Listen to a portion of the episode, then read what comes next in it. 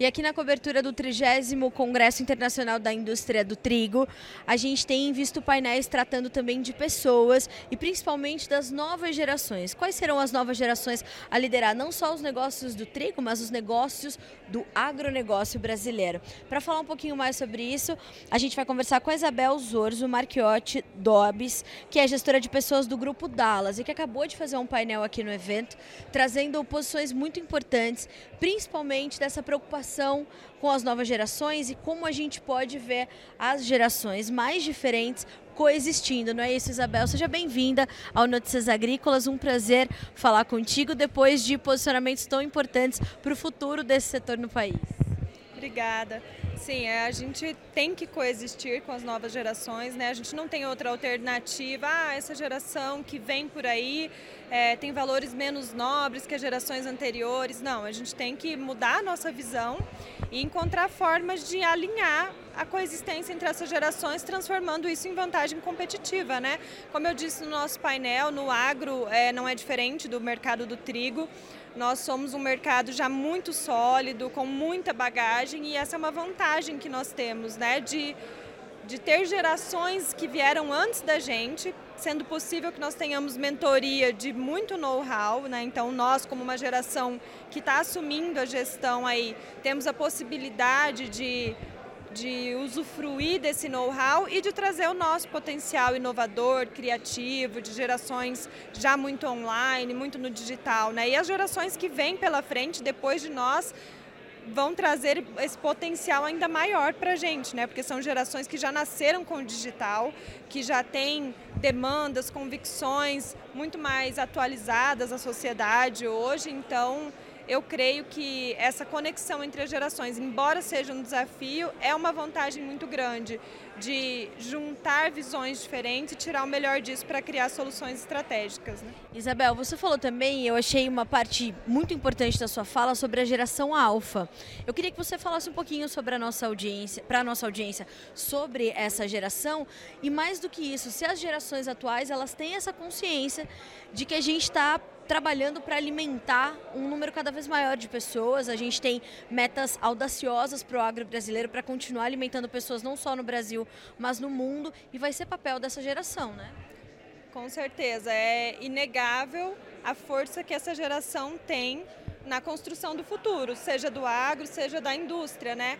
A, a, geração alfa vai ser a geração com maior número de pessoas na história da humanidade. Nunca teve uma geração com tantas pessoas, então é uma força muito grande que vem como uma força de trabalho e como uma força de consumo também, né? E dita regras. As marcas, as empresas vão ter que responder às demandas dessa geração. Então, é, são demandas muito mais sociais, muito mais voltadas para a ética.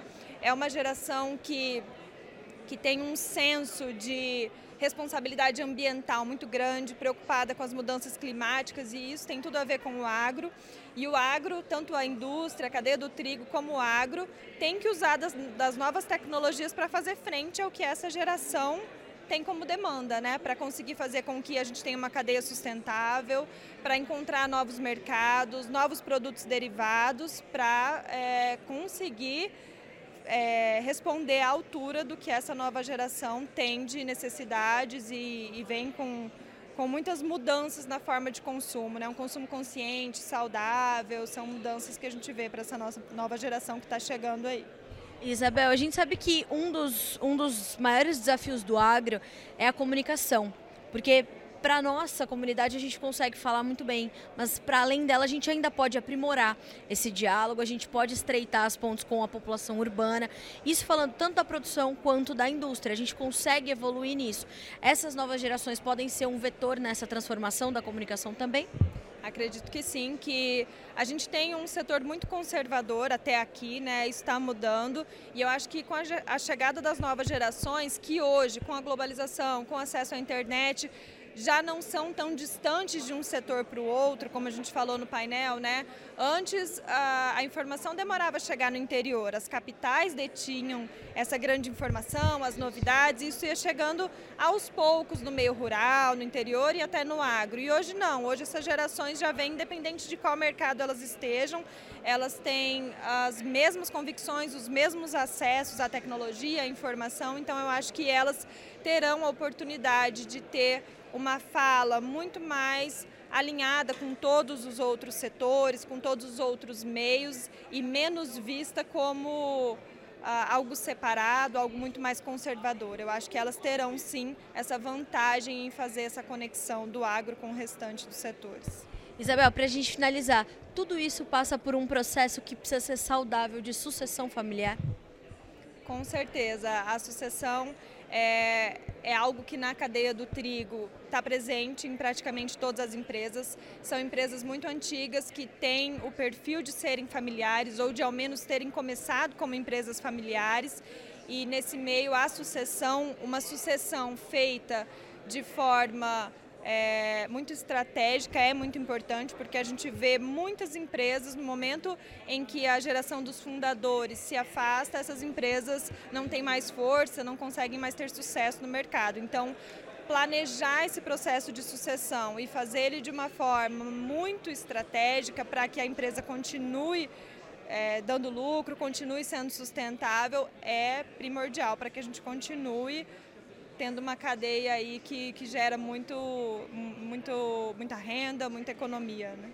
Isabel, obrigada pelos seus posicionamentos, pela, pela orientação para as novas gerações que certamente estão nos acompanhando, pelo Notícias Agrícolas e pelo painel apresentado aqui na, no Congresso, que é um congresso que reúne especialistas de todas as gerações, né? Isso mesmo, é foi um prazer para a gente participar, nós três, eu, André e o Felipe, como uma geração nova aqui. Geralmente quem fala são aqueles que estão há muito tempo já nesse mercado. Nós estamos chegando, mas foi uma honra participar. Obrigada, Isabel. Notícias Agrícolas continua falando com todas as gerações aqui direto do 30 Congresso Internacional da Indústria do Trigo.